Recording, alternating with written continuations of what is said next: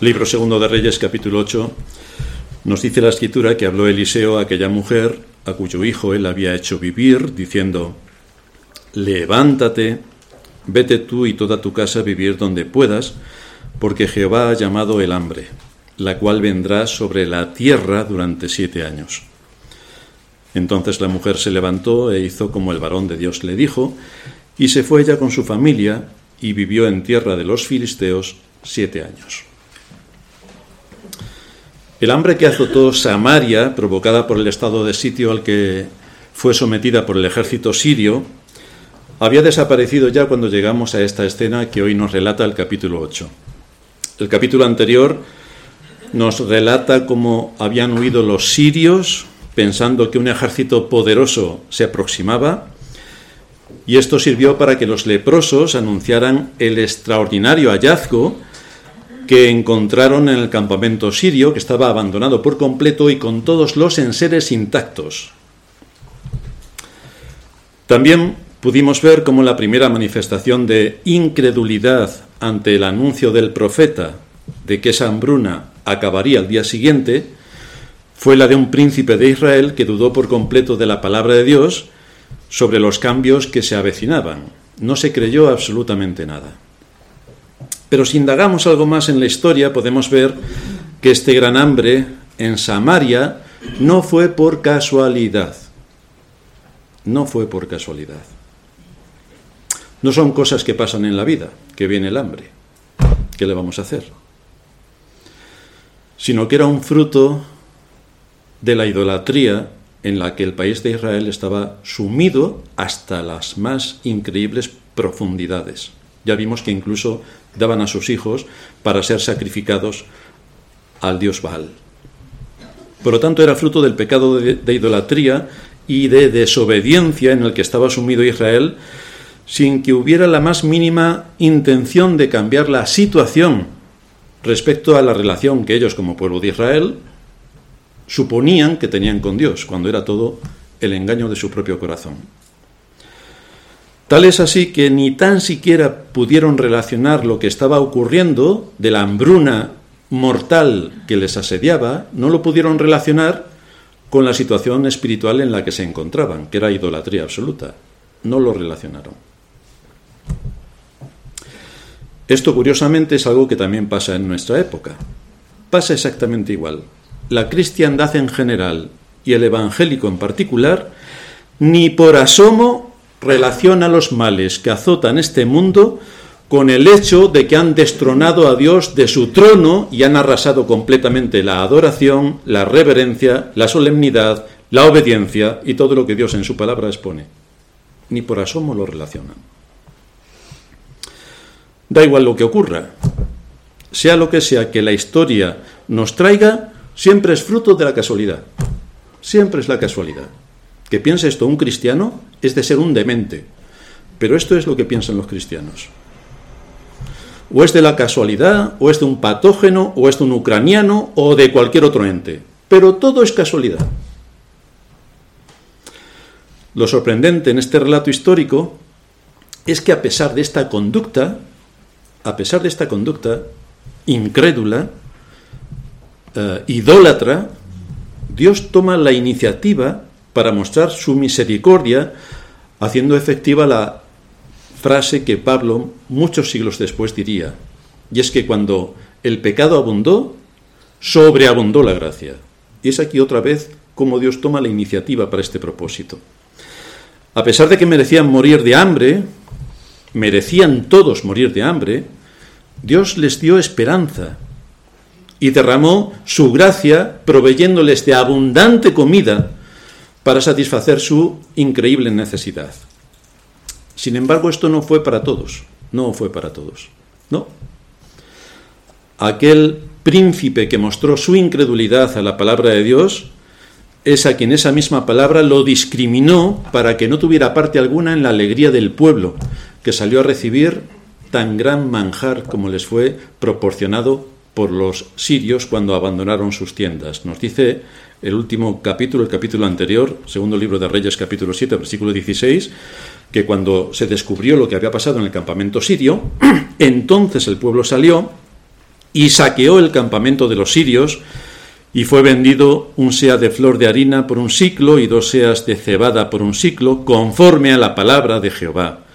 Y el rey puso a la puerta a aquel príncipe sobre cuyo brazo él se apoyaba, y lo atropelló el pueblo a la entrada, y murió conforme a lo que había dicho el varón de Dios, cuando el rey descendió a él. O sea que eres incrédulo a la palabra de Dios, pues la muerte te espera. Eres incrédulo a la palabra de Dios, la muerte eterna te espera. De esto es de lo que está hablando. Vivimos en una época donde hay una fuerte tendencia para negar y desacreditar todo lo que provenga de Dios, todo lo que tenga que ver con Dios, todo lo que tenga que ver con su palabra, todo lo que tenga que ver con los mandamientos y, por supuesto, todo lo que tenga que ver con la providencia, anulado por completo. Esto dentro del mundo cristiano, anulado por completo. Parece que es el azar, como decía antes, y la casualidad lo que mueve el mundo. Y las cosas ocurren porque ocurren. Pero esto no es ni lo que aparece en las escrituras, en cuanto a la enseñanza que nos proporciona la doctrina de la providencia, ni por supuesto es lo que vemos cuando se nos narran todas las historias que aparecen en las escrituras, donde vemos cómo Dios actúa directamente a través de la providencia.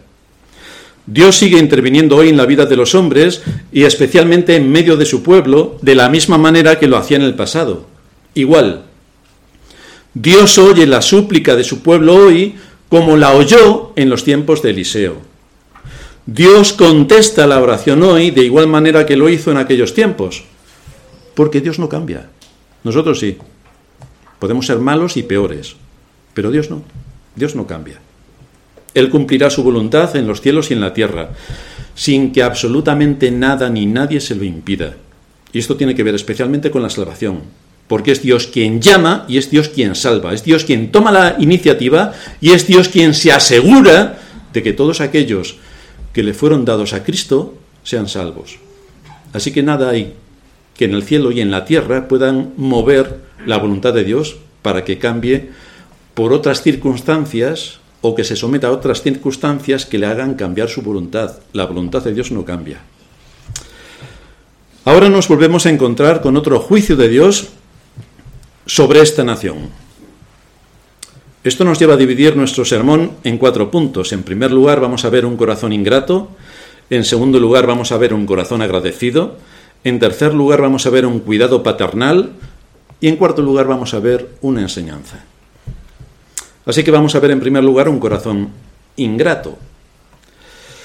Si antes fue solo Samaria la que había sido sitiada para doblegar la voluntad del rey y someterlo, Ahora se va a desencadenar un juicio sobre todo Israel, sobre todo Israel, un juicio que va a durar siete años. La cifra es bastante curiosa respecto a la numerología de las escrituras, el siete. Fijaos que la semana tiene siete días. Las plagas que anuncia José en Egipto tienen que ver con siete vacas gordas y siete vacas flacas, siete espigas hermosas y siete marchitas. El 7 en las escrituras es bastante usado. Dice José Grau sobre este número, es una combinación del 4 y del 3, porque el hombre aprendió pronto a combinarlos, por ser estos números símbolos, respectivamente, del mundo en el que habitamos y de la divinidad. Tenemos cuatro estaciones, tenemos cuatro puntos cardinales. Este es el mundo. Es el número de la tierra. Y el número 3 nos habla evidentemente del Dios Trino. Dios Padre, Dios Hijo, Dios Espíritu Santo.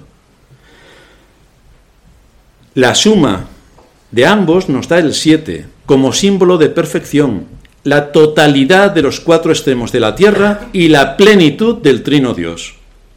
En Apocalipsis, por, ejemplo, vemos que se dirige a siete iglesias, que quiere hablar de la iglesia universal. Es algo completo, la iglesia universal.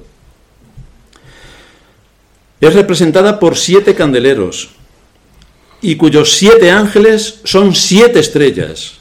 Hay siete espíritus de Dios. El libro en las manos del Altísimo está sellado con siete sellos, con lo cual nos habla de algo completo. Y aquí cuando habla de que va a haber siete años de hambre, es absoluta hambre. De eso está hablando, de algo, un ciclo completo, con la máxima extensión y el máximo rigor. En la historia que hoy nos ocupa, Eliseo se dirige a la tsunamita, aquella mujer piadosa que atendió a Eliseo cuando estaba de viaje y pasaba por su propiedad. Y Eliseo le está hablando sobre el juicio que va a caer sobre esta nación. Que era un juicio preciso sobre una nación en concreto, queda suficientemente claro porque la tsunamita se fue a vivir a Filistea y allí no pasó hambre. Así que era un juicio muy concreto sobre una zona muy concreta que tenía que ver con la nación de Israel. Era un juicio para ellos, para nadie más que para ellos. Al considerar el segundo libro de Reyes en el capítulo 7, vimos cómo Dios actuó directamente por medio de su providencia para dar de comer a los samaritanos hambrientos, proporcionándoles aquel suministro abundante de comida por medio de sus propios enemigos, quienes dejaron intactas sus tiendas cuando huyeron. Pero también pudimos observar que a pesar de que Dios habló por medio del profeta Eliseo y que se cumplió la palabra con precisión de que al día siguiente todo, toda, toda Samaria estaría repleta de alimentos, no hubo ningún agradecimiento por parte de absolutamente nadie en Samaria. Esto es lo que sorprende en la historia que se nos narra. Eliseo, hablando por boca de Dios, expone, mejor dicho, Dios hablando por boca de Eliseo, expone lo que va a ocurrir al día siguiente y cómo el hambre desaparecerá y la voluntad de Dios se cumple, se lleva a cabo y les proporciona el alimento que cubre todas sus necesidades y no encontramos gracias ni una sola mención de gratitud. Nada. Dios no tenía ningún lugar en sus pensamientos. Porque esto también era fruto de la casualidad. ¿Qué casualidad? Era fruto del azar. ¿Qué casualidad? Habían rechazado su palabra por completo y había sido sustituida por la idolatría que también tendría sus argumentos apóstatas en los cuales el pueblo de Israel creería porque es lo que creían las naciones vecinas. Si esto lo trasladamos a nuestra época o a la historia de la Iglesia a lo largo de los siglos, ¿qué es lo que hace la Iglesia? Copiar a rajatabla el mundo en el que vive. Pero entonces no estamos hablando de Iglesia. entonces no estamos hablando de un pueblo de Israel que cree en Dios, cree lo mismo que creen las naciones vecinas. Sigue el mismo ritmo y el mismo camino que creen las naciones vecinas.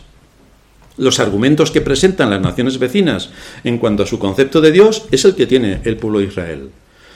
Los argumentos que presenta la falsa ciencia, entre que venimos del mono, si le preguntamos a la mayoría de los cristianos, nos dirá que efectivamente venimos del mono. Porque para ellos eso no tiene nada que ver con la fe, no afecta a la fe el que viva, vengamos del mono. Hombre, pues sí afecta la fe porque Dios dice en Génesis capítulo 1, versículo 1, que en el principio creó Dios los cielos y la tierra. Y más adelante dice, hagamos al hombre a nuestra imagen conforme a nuestra semejanza. Así que si decimos que venimos del mono, estamos diciendo que Dios es mentiroso. No sé si alguien de la realeza puede sufrir un ultraje peor que este, que llamarle mentiroso. Pues hoy la cristiandad tranquilamente le llama a Dios mentiroso. Pero no pasa nada. No pasa nada. Podemos seguir llamándole mentiroso, despreciándole, dándole una patada a la Biblia, porque ¿qué nos importa a nosotros lo que diga la Escritura? ¿Qué nos importa a nosotros lo que diga Dios en su palabra? ¿Qué nos importa? Eso sí, nos llamamos cristianos. Que el título no se nos quite.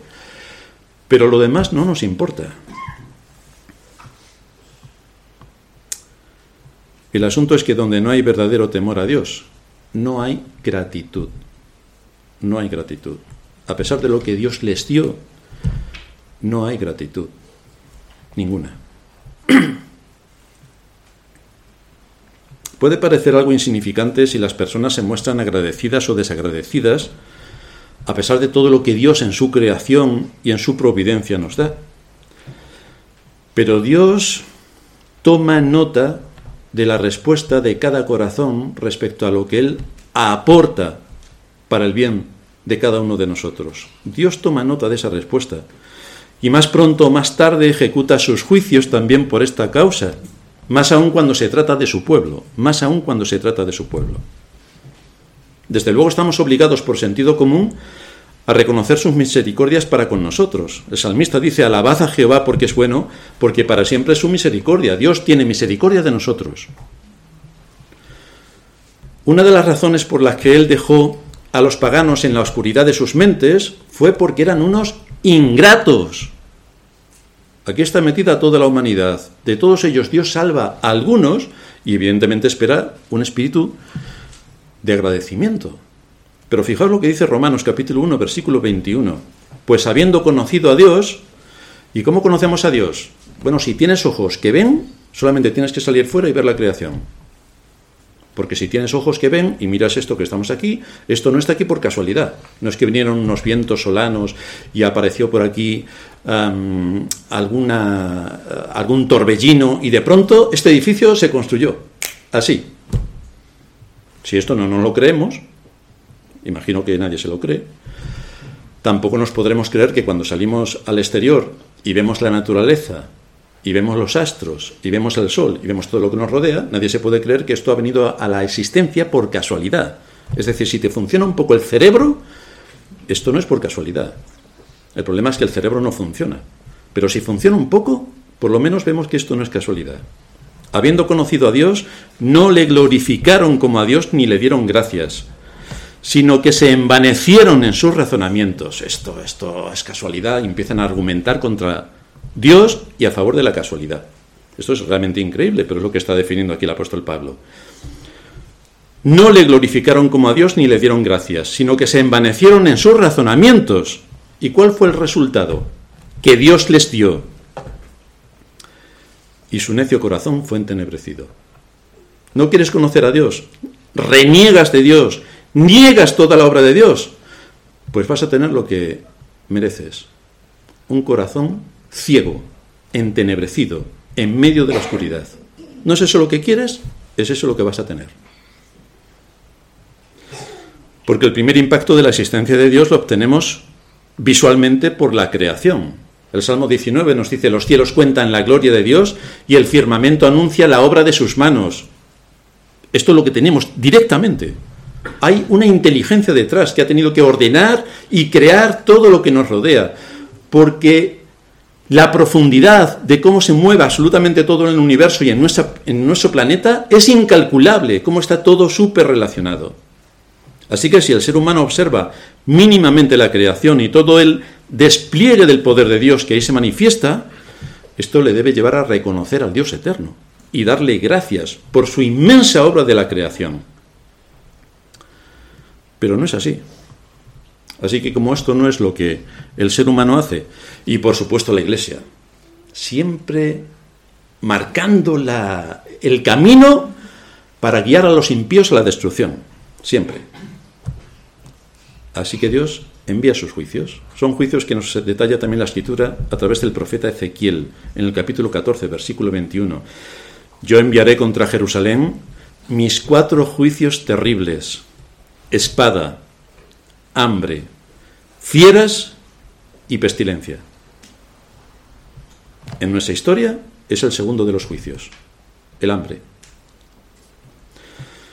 Lo que provoca el hambre es el resultado de una sequía prolongada con lo que esto supone para las cosechas, donde se produce la muerte de toda la vegetación y por supuesto si no hay vegetación los animales se mueren. Pero aquí destaca el hecho de que hay una intencionalidad calculada para que el hambre solo afecte a Israel. Hay una intencionalidad.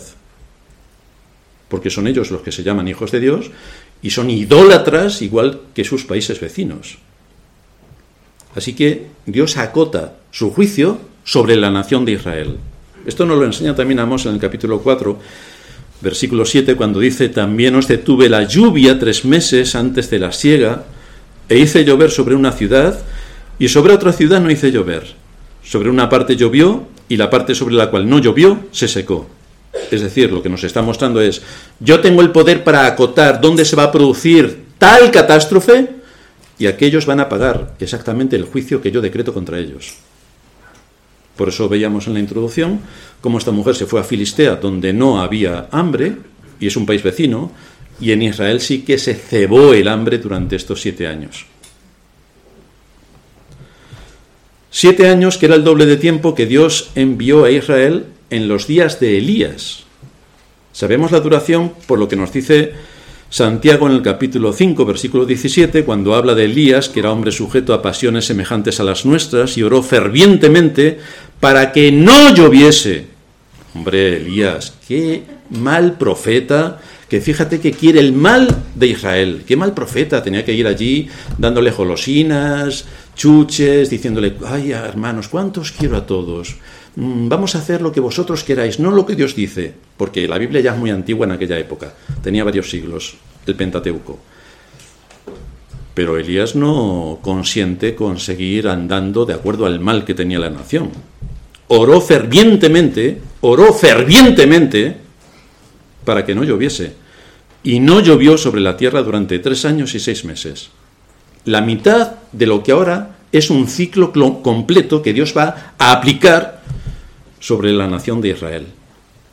El hecho es que cuando los hombres se niegan a humillarse bajo la mano de Dios, cuando no le reconocen a pesar de las continuas advertencias que Dios a través de su palabra y por medio de sus predicadores cada día del Señor expone ante las conciencias, el incremento del juicio sigue en aumento. Se incrementa el juicio que Dios va a ejecutar. Y esto lo vemos con las plagas sucesivas que Dios envió a Egipto y que aumentaron en su gravedad una tras otra hasta llegar a la muerte de los primogénitos, tanto de los humanos como de los animales. Todo primogénito murió. El pueblo de Israel tuvo el aviso de que considerase a Dios en todos sus caminos, pero ellos no tuvieron en cuenta a Dios. ¿No? Y las consecuencias de su desobediencia y de su ingratitud trajeron juicios severísimos. Así vemos que el camino de la obediencia produce bendición, como dice la Escritura, hasta mil generaciones, pero el, asunto de la desobediencia trae juicios inmediatos por parte de Dios, no solamente a nosotros, sino también a nuestros hijos. Es evidente que la providencia se encarga de todo ello. De forma natural ocurren las cosas, de forma natural. De forma natural. Como no consideraron a Dios en sus caminos, entonces, entonces ocurrió lo que más temían. Pero esto es una historia cíclica en Israel.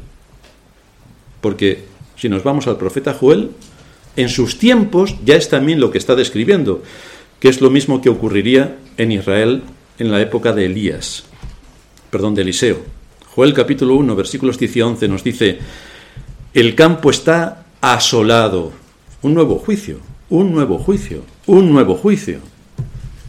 Se enlutó la tierra porque el trigo fue destruido, se secó el mosto, se perdió el aceite, Confundíos labradores, gemid viñeros por el trigo y la cebada, porque se perdió la mies del campo. La vid está seca y pereció la higuera, el ganado también, la palmera y el manzano, todos los árboles del campo se secaron, por lo cual se extinguió el gozo de los hijos de los hombres. Si no tenemos alimentos, ¿dónde está el gozo? Si nuestros animales se mueren porque no hay vegetación, ¿qué futuro nos espera? Desde luego en una sociedad agrícola y ganadera como era la israelita, si falta el agua de lluvia para abastecer las cosechas, mueren los campos y mueren los animales y mueren las personas. Así estaban ahora los israelitas. Y a pesar de este severo juicio, ¿quién va a conectar el juicio con su conducta impía? Desde luego ellos no. Desde luego la iglesia tampoco vivimos en el mejor de los mundos. Tenemos todos los días para comer, mm, en fin, tenemos nuestros coches, tenemos mm, tantas cosas, tenemos nuestro iPhone 21, creo que vaya, o 22. Fantástico, ¿Qué, qué, qué podemos desear? Pues no sé si no vamos camino al infierno, más que camino al cielo. A pesar de este severo juicio, nada les hizo cambiar de conducta, ni reconocieron a Dios que les había dado toda la revelación de sí mismo a través de sus profetas desde Moisés, no quisieron escuchar a sus profetas, no quisieron escuchar a sus profetas, evidentemente tendrían muchas razones. Como hay gente que no quiere escuchar a su pastor, pues claro que tiene mil razones. Ahora, asegúrate de que no quieras escuchar a tu pastor, asegúrate, asegúrate, porque es la historia triste de Israel. Toda la palabra de Dios fue despreciada, toda. Sus oídos fueron cerrados a las amonestaciones. Siguieron la corriente de moda reinterpretando la adoración para rendir culto a los Baales. Esa es la foto también de la cristiandad. Que en vez de seguir la palabra de Dios, que con precisión y rigor se expone con las distintas doctrinas que la engloban y que nos deben llevar a honrar a Dios, rendirle el tributo de adoración que Él establece en su palabra y ser consecuentes con los mandamientos, más bien la Iglesia ignora absolutamente todo esto. ¿Por qué? Hermanos, vivimos en el siglo XXI. Entonces todo está permitido, porque vivimos en el siglo XXI. Bueno, estos hermanos vivían en el siglo menos 10 y pensaban igual. Vivimos en el siglo menos 10. Fantástico. No tenemos un iPhone, pero tenemos un picapedrero que hace clic, clic, clic, clic, clic, clic, clic. Y casi tan rápido como tú escribiendo el WhatsApp. De verdad. Pero no todos eran idólatras en Israel, no todos eran idólatras. En tiempos de Eliseo habían siete mil que no doblaron sus rodillas ante Baal. Y en tiempos, en tiempos de Elías, quería decir. Y en tiempos de Eliseo, Dios también tenía un remanente al cual cuidar, y cuidó. De ahí que vuelva a aparecer la tsunamita.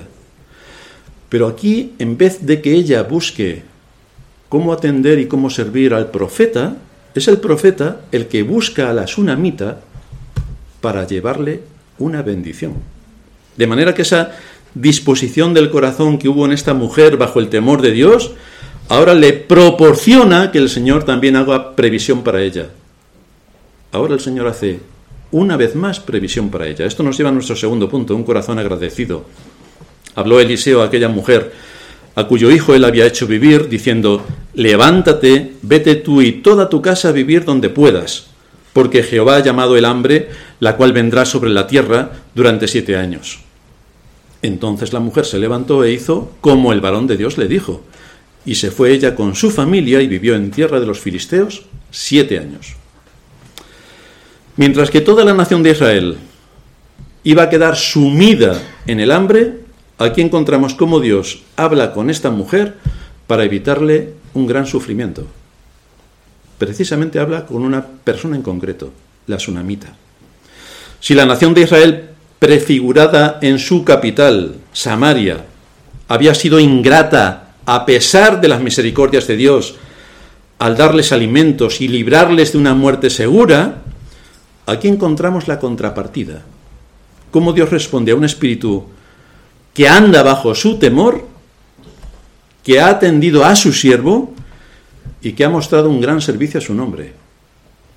De manera que esa disposición del corazón bajo el temor de Dios le proporciona que el Señor haga provisión para esta mujer, eximiéndola de los horrores del hambre. Y así la cuida, así la cuida. Esta era la mujer, recordamos, cuyo hijo Eliseo restauró a la vida. Estudiamos su historia en el capítulo 4 de este segundo libro de Reyes y vimos que tenía un corazón de servicio para el siervo de Dios y que no solamente le invitó a su casa para, prepararle comida siempre que él pasase por allí camino de los seminarios, sino que preparó y amuebló para él una habitación en el primer piso de su casa. Se preocupó bastante de atender la necesidad del profeta. Vimos el ejercicio de la fe en la vida de esta mujer, y que no tenía una fe muerta, sino una fe viva de servicio a Dios, sirviendo a sus hermanos. Servicio, servicio, servicio. Estuvimos con ella en el lecho del dolor, cuando vio morir a su hijo en sus brazos, y, comprobamos de qué manera, en lugar de entregarse a la desesperación ante una prueba tan dura y terrible como es la de perder a, a un hijo, se fue rápidamente al monte Carmelo, donde Eliseo estaba, con la expectativa de que Dios le respondería en medio de esa providencia tan oscura.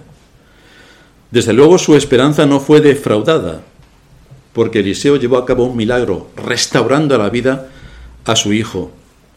Así que Dios bendijo a esta mujer no solamente dándole un hijo, cuando no era posible porque su marido ya era anciano, sino también devolviéndolo a la vida cuando todo parecía perdido. Dios atendió a esta mujer. Y ahora que los siete años de hambre eran inminentes, Eliseo no se guardó para sí la palabra de Dios sobre todo lo que estaba por venir, sino que pensó en esta mujer, pensó precisamente en esta mujer que le había mostrado su disposición de servicio y había atendido su necesidad, anticipándose a, las dificultades de su camino, y fue a donde ella estaba para comunicarle este asunto. Esta acción del profeta contiene enseñanzas importantes para nosotros. En primer lugar, encontramos que no podemos guardar para nosotros mismos la enseñanza de la palabra de Dios, sino que debemos transmitirla al pueblo de Dios para que se alimente y para que madure. Esa es especialmente la labor de los predicadores y de los pastores. Transmitir la palabra de Dios, darla masticada para que pueda ser ingerida y que pueda alimentar el alma.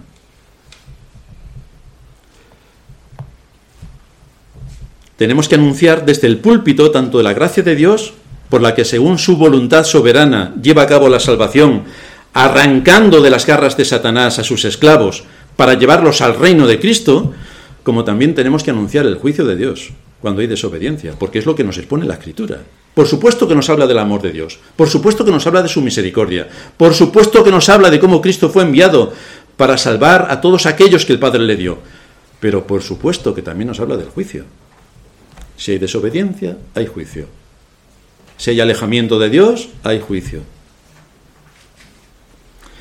En segundo lugar, vemos cómo en el verdadero creyente nos encontramos que no pierde interés, no pierde interés por aquellos a quienes Dios usó para bendecirles en el pasado.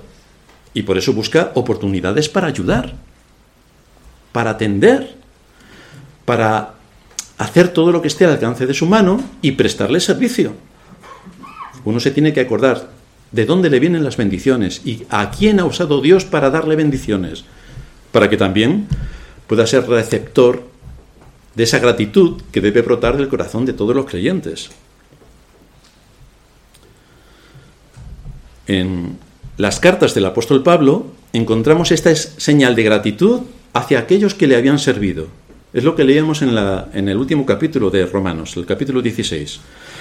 Os encomiendo además a nuestra hermana Febe, que la recibáis en el Señor como es digno de los santos y que la ayudéis en cualquier cosa en que necesite de vosotros, porque ella ha ayudado a muchos y a mí mismo, y a mí mismo. Acordaos de ella, que sirvió con firmeza en el Señor. Saludad a Priscila y a Aquila, mis colaboradores en Cristo Jesús, que expusieron su vida por mí, a los cuales no solo yo doy gracias, sino también todas las iglesias de los gentiles, porque ellos también fueron usados por el Señor para la expansión del Evangelio. Por lo tanto, nosotros los gentiles también de alguna manera recibimos su ayuda y su enseñanza. Saludad a María, la cual ha trabajado mucho entre vosotros Fijaos cómo el apóstol Pablo está reconociendo a todos los que estaban trabajando. En 2 de Timoteo capítulo 1, versículo 16, tenga el Señor misericordia de la casa de Onesíforo, porque muchas veces me confortó y no se avergonzó de mis cadenas. Porque estar apoyando a un disidente como Pablo, que estaba en contra de absolutamente todo, no sé si os suena familiar, pues eso tenía un riesgo altísimo de que acabasen todos igual que él. Pero allí estuvieron defendiéndole. El asunto es que tenemos que mostrar un corazón agradecido a aquellos que trabajan entre nosotros para la extensión del reino de Cristo. Un evangelio que tiene que ser predicado hasta lo último de la tierra. Pero es que sale de aquí. Tenemos que estar eh, agradecidos a los que limpian el lugar de culto para que cuando lleguemos todo esté limpio y en su sitio. Tenemos que dar gracias a los que abren cada día del Señor la puerta de esta iglesia para que cuando lleguemos y a la hora que sea ya está abierta, ya podemos entrar, si hace frío podemos calentarnos, si hace calor podemos estar en un lugar fresco. Pues hay hermanos que se levantan una hora antes para que todo esté dispuesto en el día del Señor y que estemos aquí. Hay que ser agradecidos a los que se están esforzando en que la palabra salga por las redes y que trabajan arduamente para que todo este mensaje del Evangelio se expanda hasta lo último de la tierra según la oportunidad que Dios nos da. También debemos mostrar nuestra gratitud a todos ellos. E incluso, incluso, incluso a lo mejor a alguien se le ocurre, a los que predican. Lo mismo también había que darle las gracias.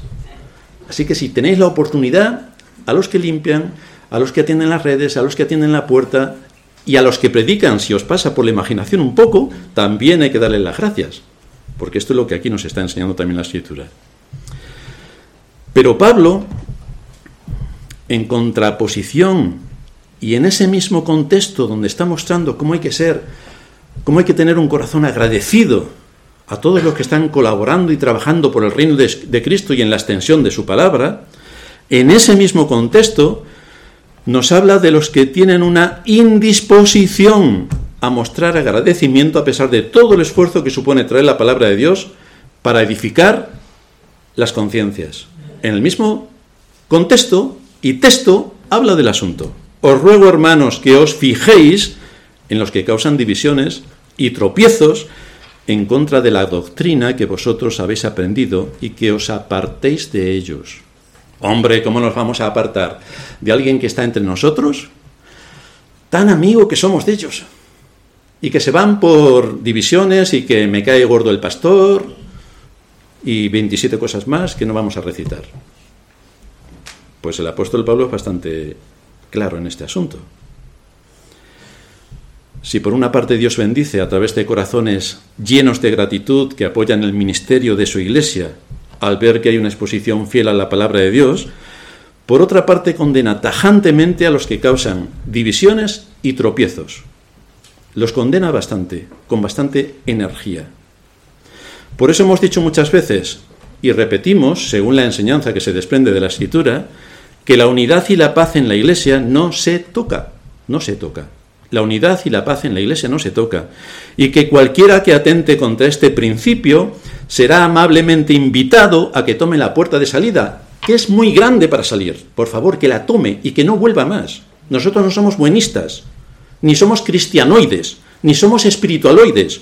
Somos lógicos en la enseñanza de la escritura y actuamos con rigor de acuerdo a la enseñanza de la escritura. Por lo tanto, queremos paz en la iglesia, queremos unidad en la iglesia, queremos servir al Señor desde la iglesia, queremos honrar a Dios en el culto público de adoración que tenemos en la iglesia.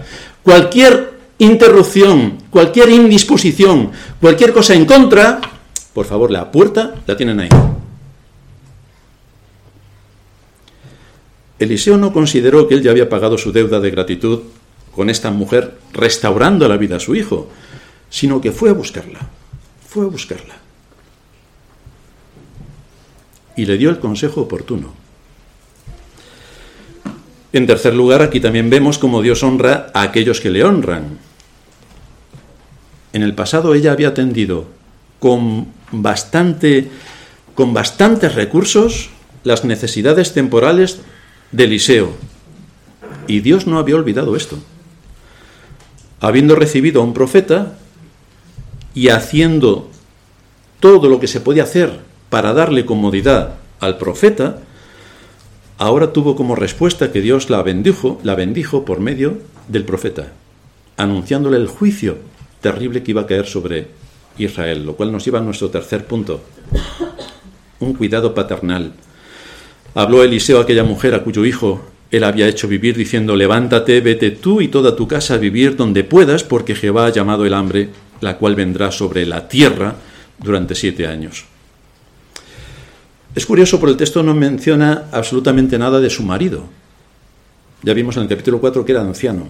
Por lo tanto, se desprende que posiblemente había muerto en ese intervalo de tiempo que pasa entre el capítulo 4 y lo que aquí se nos narra. En este caso, se ilustra el cuidado especial que Dios tiene de las viudas, de las viudas. Aunque esta mujer era una mujer con recursos, Dios atendió también su necesidad. Dios cuida de sus hijos en momentos tan difíciles como los que se avecinaban en Israel y como los que se pueden avecinar en nuestra propia historia. Y es así como también tiene cuidado de nosotros en medio de nuestras situaciones de dolor o aflicción que vienen como fruto de la providencia cuando Dios está llevando a cabo sus juicios sobre las naciones. En medio de todo esto Dios también nos cuida, Dios también nos cuida. Esto nos recuerda que el Hijo de Dios también va a sufrir las consecuencias que producen las conductas de los impíos. También estamos en medio del mundo. Y somos enviados como corderos en medio de lobos.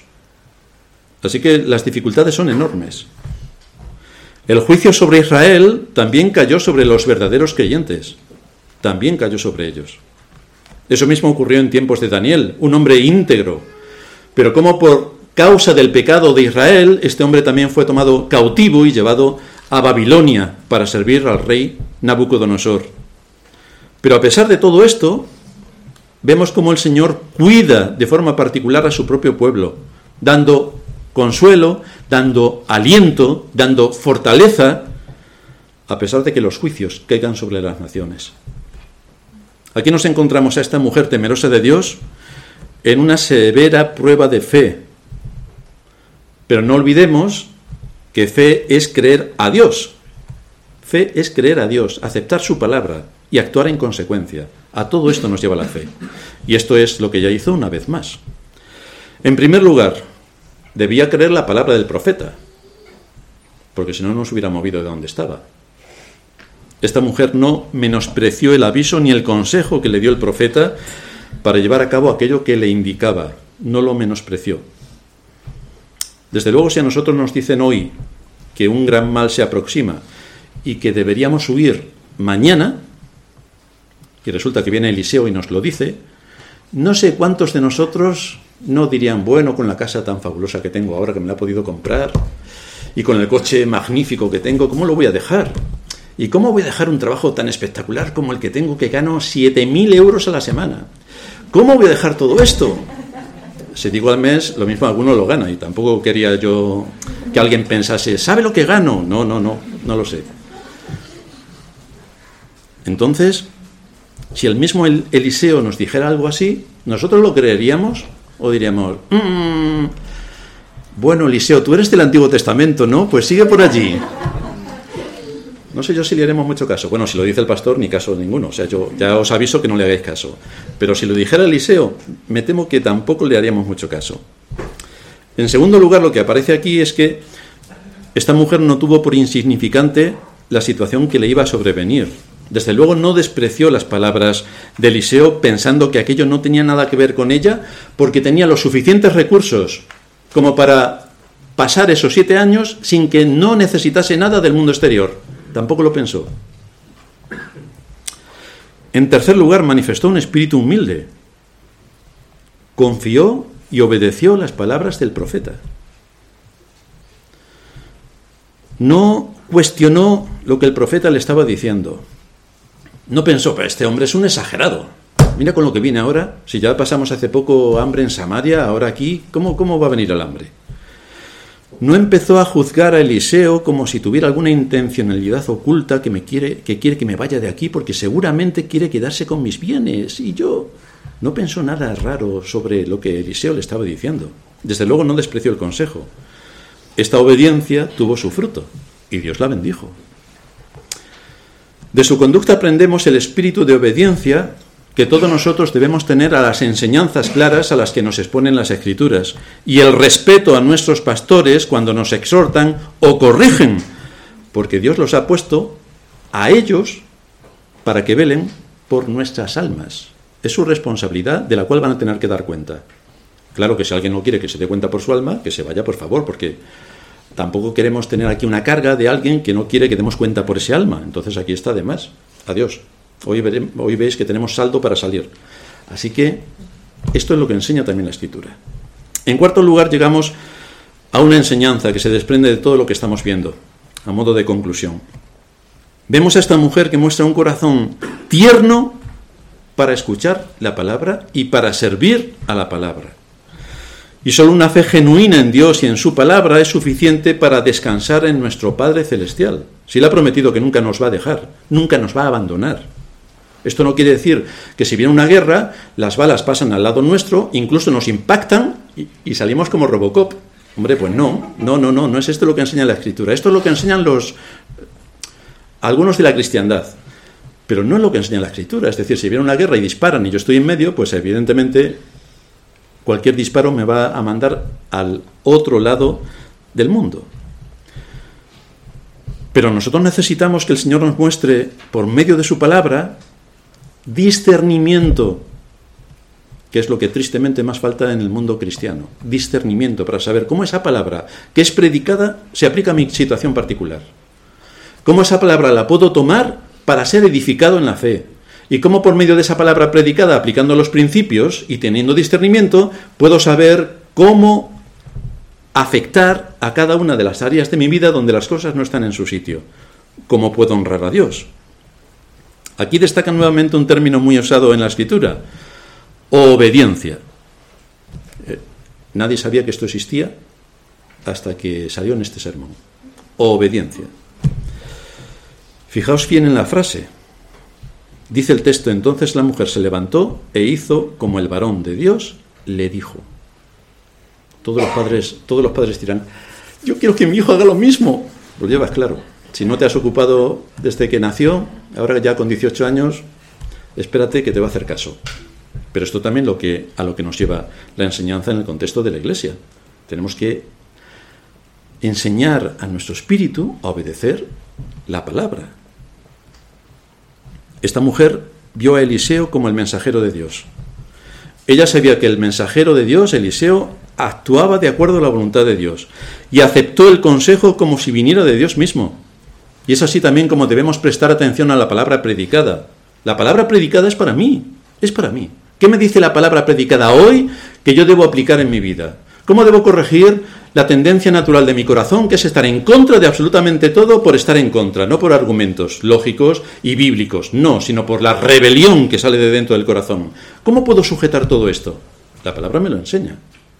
La palabra me guía para que tenga una, una conciencia sensible, para que tenga un espíritu sensible a la palabra de Dios.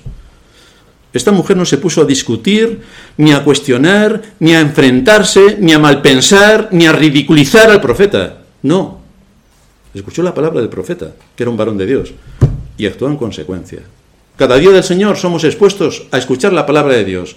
El asunto es, ¿actuamos en consecuencia? Bueno, es que Sorín me cae muy mal y no me gusta.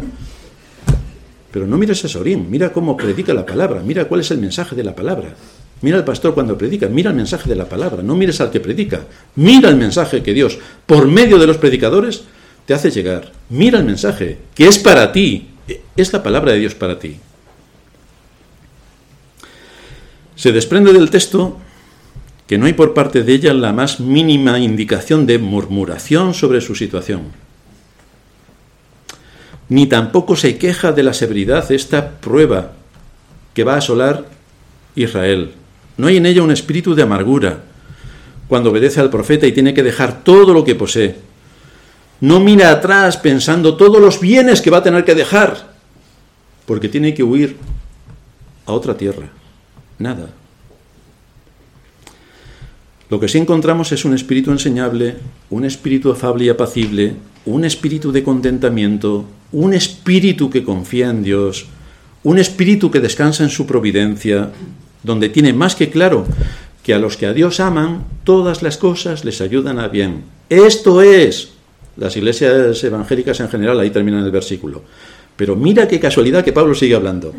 Esto es, los que conforme a su propósito son llamados. A estos, todas las cosas les ayudan a bien. A los que conforme a su propósito son llamados. Y que esta mujer había sido llamada conforme al propósito de Dios es evidente. Su vida lo demuestra. Sus hechos lo demuestran, su piedad lo demuestra, su servicio a los santos lo demuestra, su corazón tierno lo demuestra. Es por esta razón que no hay murmuración, no se hace la víctima, ni se siente el centro del mundo, ni piensa que ella es la única a la que le pasan estas cosas, que tiene que abandonar todas sus posesiones para huir. No piensa nada de esto.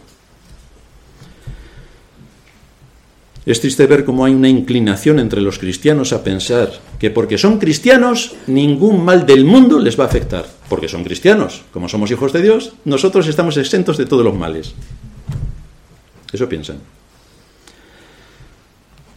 Y entonces, como eso no se cumple, es decir, como cuando vienen los males también les pillan, caen en las garras del gigante desesperación que nos narra el libro del peregrino. Pero esto es ceder al engaño de Satanás que solo persigue arrancar la paz y el gozo del corazón y hundirnos en la desesperación, llevándonos a la frustración y a la incredulidad respecto a las promesas de Dios. Cuando Satanás nos azota de esta manera, nos hace pensar, solo a ti le pasan estas cosas. Y entonces el cristiano dice, solo a mí me pasan estas cosas. Satanás ha ganado la batalla, nos ha hundido por completo, porque ahí empezamos a desconfiar de la buena voluntad de Dios para con nosotros. ¿Cómo es que Dios siendo nuestro Padre eh, provoca en nosotros que solamente a nosotros, de todos los miles de millones de personas que han habitado en este mundo, solo a nosotros nos pasan estas cosas? Y ahí trabaja Satanás, bum, bum, bum, bum, bum. Por lo tanto nos azota como quiere, para quitarnos estar descansando en Dios y tranquilos en su providencia. Nos azota y nos azota.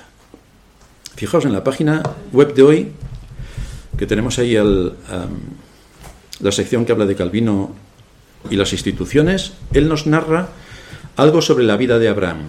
Hombre, todos podemos pensar que Abraham, como era un patriarca, fue feliz en este mundo. No tuvo ninguna dificultad. Era rico además, como si los que son ricos no tuviesen ninguna dificultad. Y pasó por este mundo tan tranquilo, tan contento y llegó al cielo. Pues fijaos, tan pronto, dice Calvino, tan pronto como fue llamado por Dios, tuvo que dejar su tierra y separarse de sus familiares y amigos. Por mandato de Dios. No porque voy a buscar a ver si en Florida hay mejor trabajo que aquí, me voy allí. No, no, no, no, no. No fue porque él quiso irse, fue porque Dios le dijo que se fuera es distinto.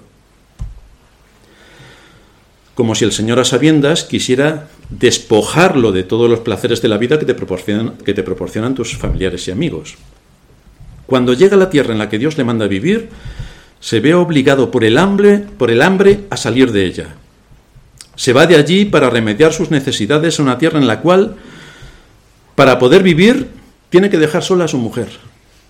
Cuando vuelve a la tierra que se le había señalado como morada, de nuevo tiene que abandonarla por el hambre.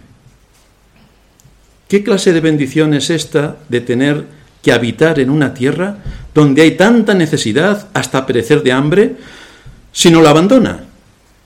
Pero resultó que es allí donde Dios le dijo que tenía que estar. Y de nuevo se ve obligado para salvar su vida a dejar a su mujer en el país de Abimelech, como nos narra Génesis 20 mientras se ve forzado a vagar de un lado para otro, y luego las continuas riñas de los criados le obligan a tomar una determinación de separarse de su sobrino, al que quería como a un hijo, separación que sin duda sintió tanto como si le amputaran un miembro.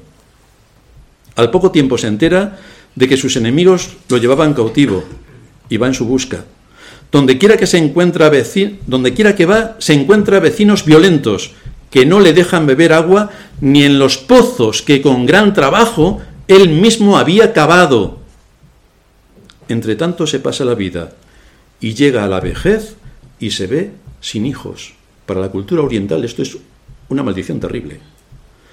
De tal manera que perdida ya toda esperanza, engendra a Ismael. Pero incluso su nacimiento le costó bien caro cuando su mujer Sara le llenaba de oprobios como si él hubiera alimentado el orgullo de su esclava y fuera la causa de toda la perturbación que existía en su casa. Finalmente nace Isaac, pero la recompensa es que su hijo Ismael, el primogénito, lo tiene que echar de casa, como si en vez de su hijo fuera su enemigo. Cuando solo le queda Isaac, en quien encontrar la paz en su vejez, Dios le manda que le dé muerte. ¿Puede el entendimiento humano imaginar desgracia mayor que la de un padre que tenga que ser el verdugo de su propio hijo? Porque si hubiera muerto de enfermedad, ¿quién no tendría a este pobre anciano por desdichado? O incluso si algún desconocido lo hubiera matado. Pero que tenga que morir a manos de su propio padre sobrepasa cuantos ejemplos se conocen de desventura. En resumen, dice Calvino, de tal manera se vio atormentado durante toda su vida que si alguno quisiera pintar un ejemplo de vida desgraciada, no encontraría otro más apto. Solamente a mí me pasan estas cosas. Bueno, los patriarcas, vencedores en todas las batallas. Pero hermanos, esto es una vida de amargura completa. Para que pensemos luego que solamente a mí me pasan ciertas cosas. Pues en este contexto trabaja Satanás, en ese contexto. Es lo más adecuado para cumplir sus planes y propósitos.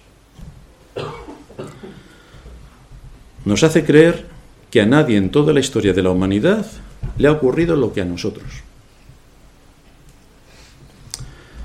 Y con esto lo que nos demuestra es que somos unos extraordinarios ignorantes de las escrituras. Porque si las leyéramos, veríamos todo el terrible dolor que cada ser humano que viene a este mundo sobrelleva. Y algunos mucho más. El capítulo 11 de Hebreos, a partir de la segunda, a partir de la segunda mitad, nos expone allí a una escena terrible de persecución, de oprobio y de muertes. Cuando nosotros cedemos a esta presión que nos hace Satanás para pensar que solo nosotros nos pasan estas cosas y que al resto del mundo no le pasa nada, que son todos felices y contentos, ya no pueden comer perdices, pero otro tipo de cosas. Cuando pensamos en esto, entonces estamos cediendo terreno para que Satanás nos ataque con todas sus fuerzas y nos hunda. Este es su propósito, este es su propósito, hundirnos, quitarnos el gozo, quitarnos la paz, quitarnos la confianza en Dios, generar en nosotros incredulidad, incredulidad que es uno de los peores pecados, porque por incredulidad Adán obedeció a Satanás, por incredulidad, por las dudas razonables que puso en su mente, y por incredulidad también nos arrastra, nos arrastra y nos azota y nos vapulea y nos deja completamente inútiles para servir a Dios. Ese es su propósito y ante esta amenaza tenemos que presentar batalla. Pero tenemos que ser conscientes de que esto es una amenaza y que es una realidad y que Satanás busca todos los resquicios posibles para darnos donde más nos duele. Por lo demás, hermanos míos, dice Pablo a los Efesios, fortaleceos en el Señor y en el poder de su fuerza. ¿Y esto qué quiere decir? Porque era muy bonito. Un hermano está sufriendo, pasando por alguna situación y le decimos, hermano, fortalécete en el Señor y en el poder de su fuerza. Hasta luego. ¿Pero esto así funciona? ¿O cómo es esto? Cuando la fe se ejercita, nos lleva a descansar en Dios. El asunto es, ¿descansamos en Dios en medio de las distintas dificultades que ahora tenemos y que posiblemente sean mucho más numerosas en un futuro cercano? Porque la gente piensa que todo va a ir a mejor. Jamás en la historia ha ido todo a mejor. Ha ido todo a peor o más peor. Y además ya sabéis que cualquier cosa, por mala que sea, es susceptible de empeorar. Y nosotros llevamos todos los boletos para que eso ocurra. Entonces, ¿cómo nos vamos a fortalecer en Dios? ¿Cómo nos vamos a fortalecer? Cuando la fe se ejercita, nos lleva a descansar en Dios y en su voluntad. Porque no podemos perder de vista que Él es quien gobierna sobre los cielos y la tierra. Él es un Dios soberano, que ejecuta sus propósitos siempre, que no hay nada que se escape de su mano. Y todo el mal que hace el mundo en el que vivimos y la iglesia en la que eh, se llama iglesia, todo esto también está permitido por Dios pero es Él quien controla absolutamente todo lo que ocurre en todas las actividades de la vida del ser humano en este mundo.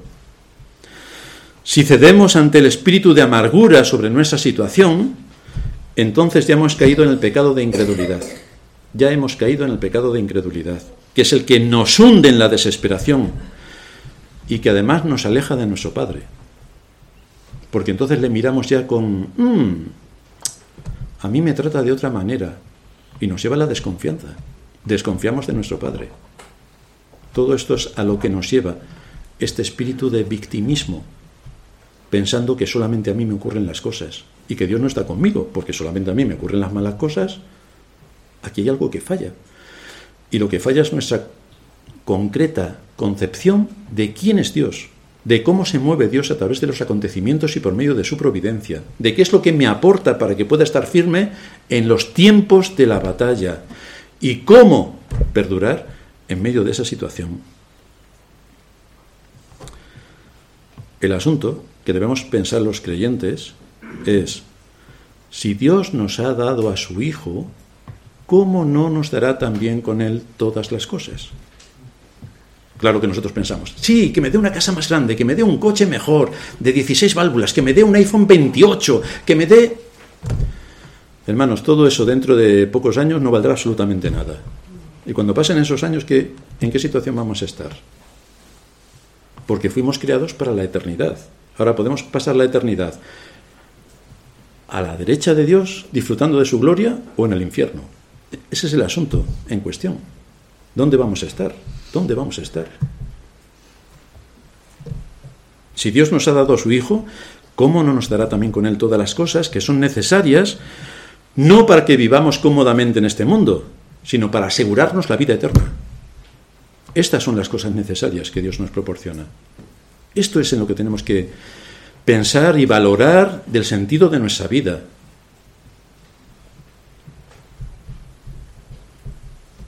Así vemos como el Señor muestra su misericordia también para con nosotros, dándonos ejemplo como el de esta mujer que no se rindió ante un destino fatalista, sino que actuó de forma racional bajo el temor de Dios, que es exactamente lo que se espera de cada creyente.